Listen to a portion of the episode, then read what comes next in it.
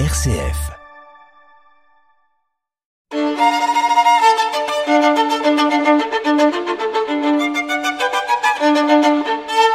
Multimusique sur RCF Liège.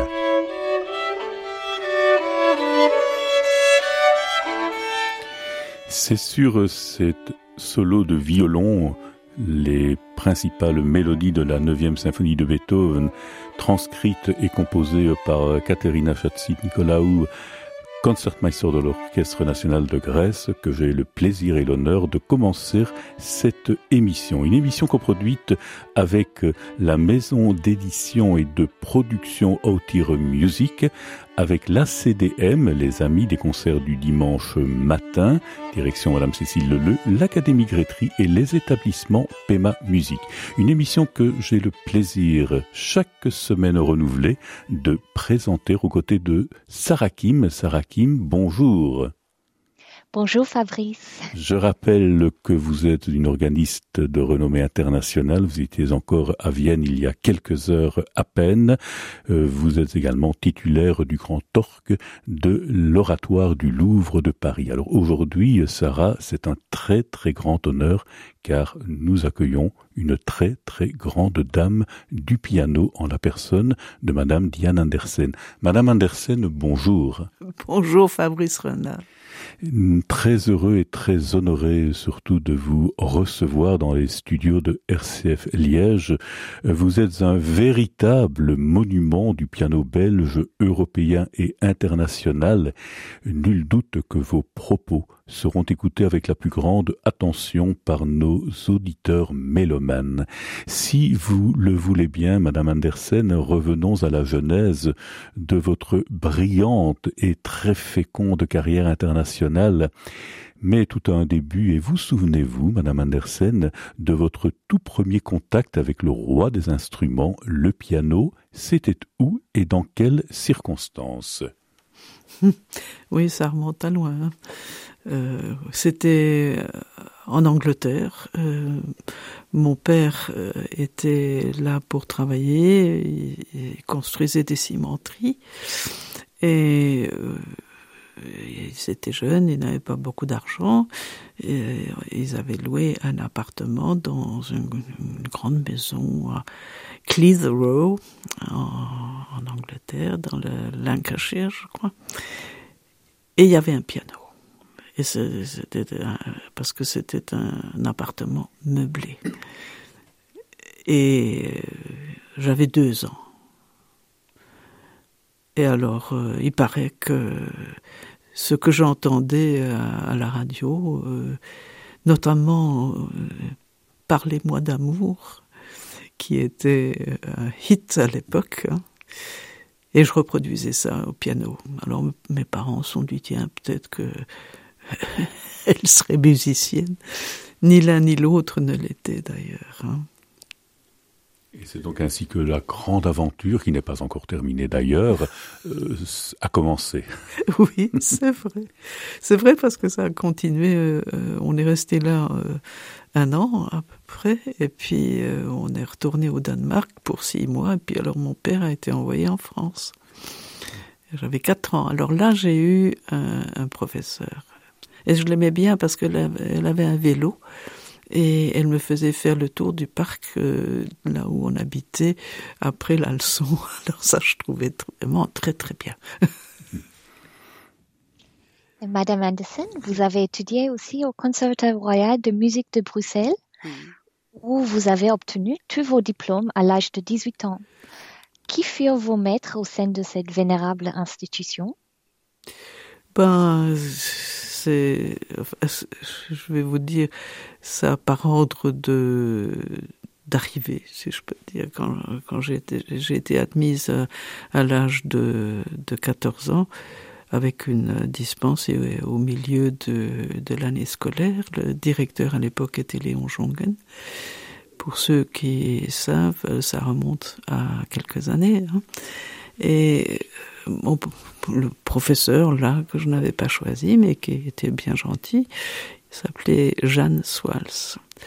Alors, euh, j'ai un, souvenir euh, vraiment assez marquant de, son, enseignement, euh,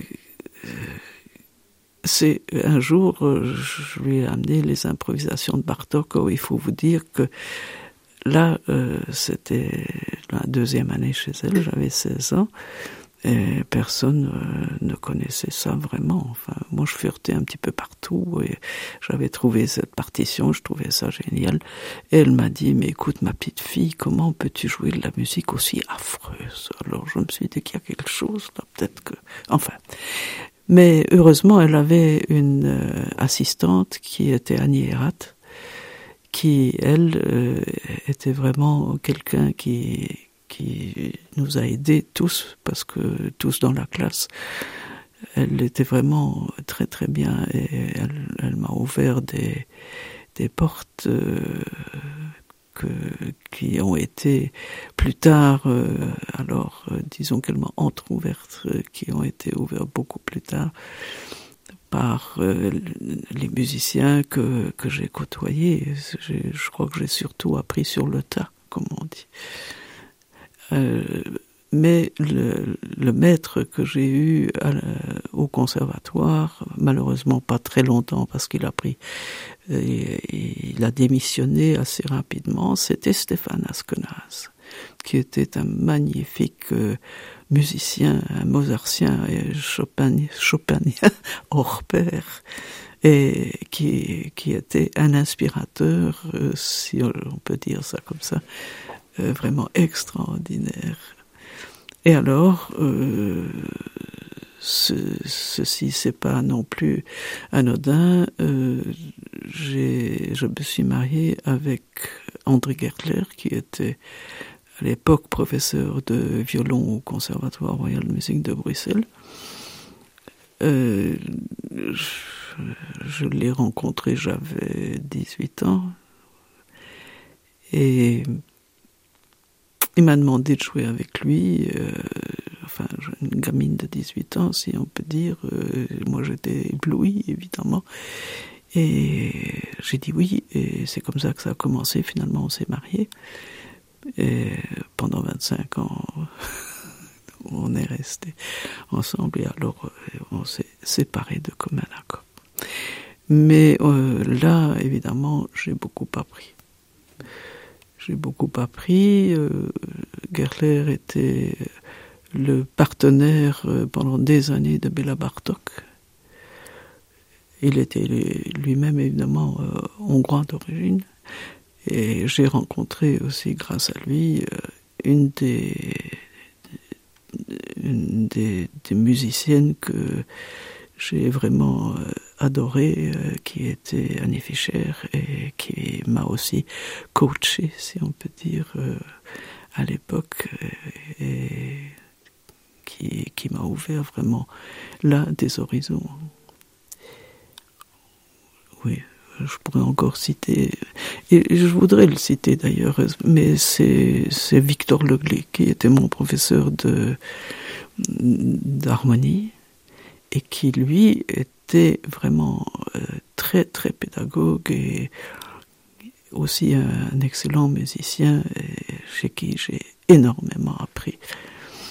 Je voudrais le remercier tardivement, mais voilà. Merci Madame Andersen pour tout ce précieux témoignage. Tout au long de votre vie professionnelle, en plus de vos activités très soutenues au niveau de la pédagogie musicale, nous y reviendrons plus tard, vous avez mené de front une carrière de concertiste international en qualité de chambriste et de soliste. Et vous avez ainsi parcouru le monde au service de la musique en vous produisant sur les scènes les plus prestigieuses du globe. On ne pourrait pas les citer toutes, mais pourriez-vous peut-être nous en parler de quelques-unes avec peut-être, si c'est possible, une petite anecdote en guise d'explication? Vous devez avoir un registre de souvenirs extraordinaire. Ça, c'est vrai.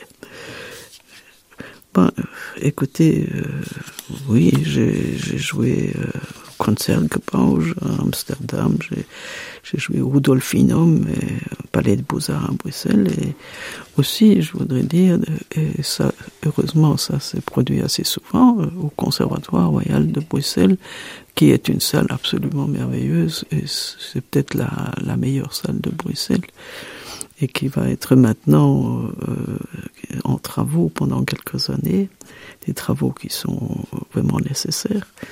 J'ai aussi joué au Whale Hall, euh, au Carnegie Hall. Là, euh, disons que j'ai un très bon souvenir de, la façon dont le personnel traitait les artistes. Ils étaient extraordinairement gentil, prévenant, il venait avec du café, avec tout ce que vous voulez, enfin, prenez soin de vous comme si vous étiez la chose la plus précieuse au monde. Et ça, c'était très agréable. Euh, et alors, je citerai aussi euh, l'Académie Franz Liszt à Budapest, qui est une salle magnifique, et où euh, j'ai eu vraiment de très, très bons souvenirs du public le public hongrois est un public euh, extraordinairement chaleureux. Et je l'ai ressenti là-bas et ça faisait énormément plaisir. Quand vous sortez sur l'estrade, vous recevez déjà euh, une chaleureuse euh, réception. Enfin, c'est vraiment comme si on sentait les, les ondes qui venaient du public. Et puis en, plus, c'est une salle qui a une merveilleuse acoustique, ce qui ne garde pas les choses. Oui, en fait, je crois que c'est à peu près, je ne citerai pas tout. Quoi. Merci, Madame Andersen.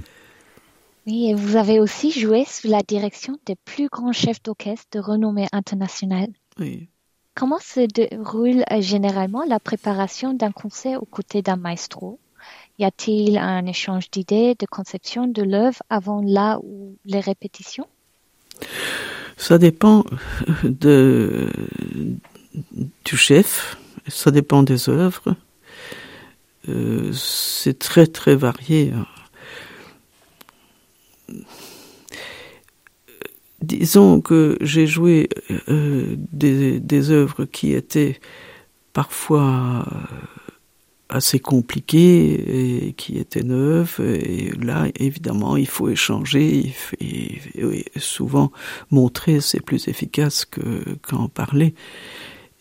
Et j'ai aussi euh, joué de Mozart, euh, par exemple, avec euh, Wolfgang Sawallisch. Et là, je dois dire que on n'a rien dit, on s'est rien dit. J'ai eu d'ailleurs droit à une générale avant le concert, et c'était tout. Et on n'a pas échangé un mot. Alors là, c'était encore tout à fait euh, spécial. Je sais pas pourquoi, mais enfin, ça s'est passé comme ça. Et euh, aussi, j'ai joué, nous avons joué, mon ex-mari et moi, euh, le Kammerkonzert d'Alban Berg avec Pierre Boulez. Et là, nous avons vraiment beaucoup échangé parce qu'il fallait de part et d'autre, euh, Pierre avait aussi ses, idées là-dessus qui étaient intéressantes. Et là, on peut dire que c'était un véritable échange. Par contre, nous avons fait la même chose avec euh, Bruno Maderna à, à Rome. Euh, et ça, c'était épique, mais je ne sais pas si on a le temps de... Oui. mais c'est c'était vraiment extraordinaire. On, nous avait demandé de venir euh, une semaine avant à Rome pour faire des répétitions parce que c'était une œuvre, euh, à l'époque, euh, on était dans les débuts 60. Oui, je crois qu'on a fait ça en 64 ou quelque chose comme ça. Donc, l'Italie, Alban Berg, le Kammerkonzert, qui est pour piano, violon et 13 instruments avant, euh, c'était pas euh, une œuvre qui était courante euh, dans les concerts. Donc il fallait répéter.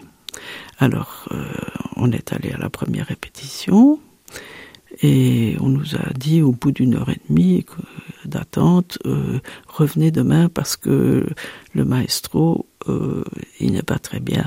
Bon, alors on a fait la même chose le lendemain, ça, ça a duré trois jours.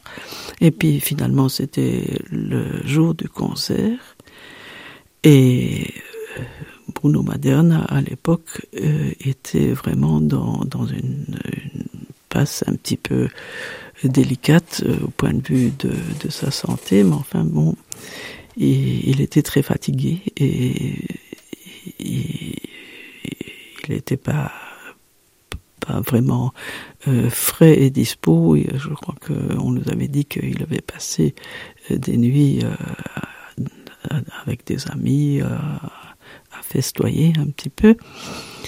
Et euh, bon, toujours est-il que on a commencé la répétition et très vite, euh, ça s'est avéré que il, il, faudrait mieux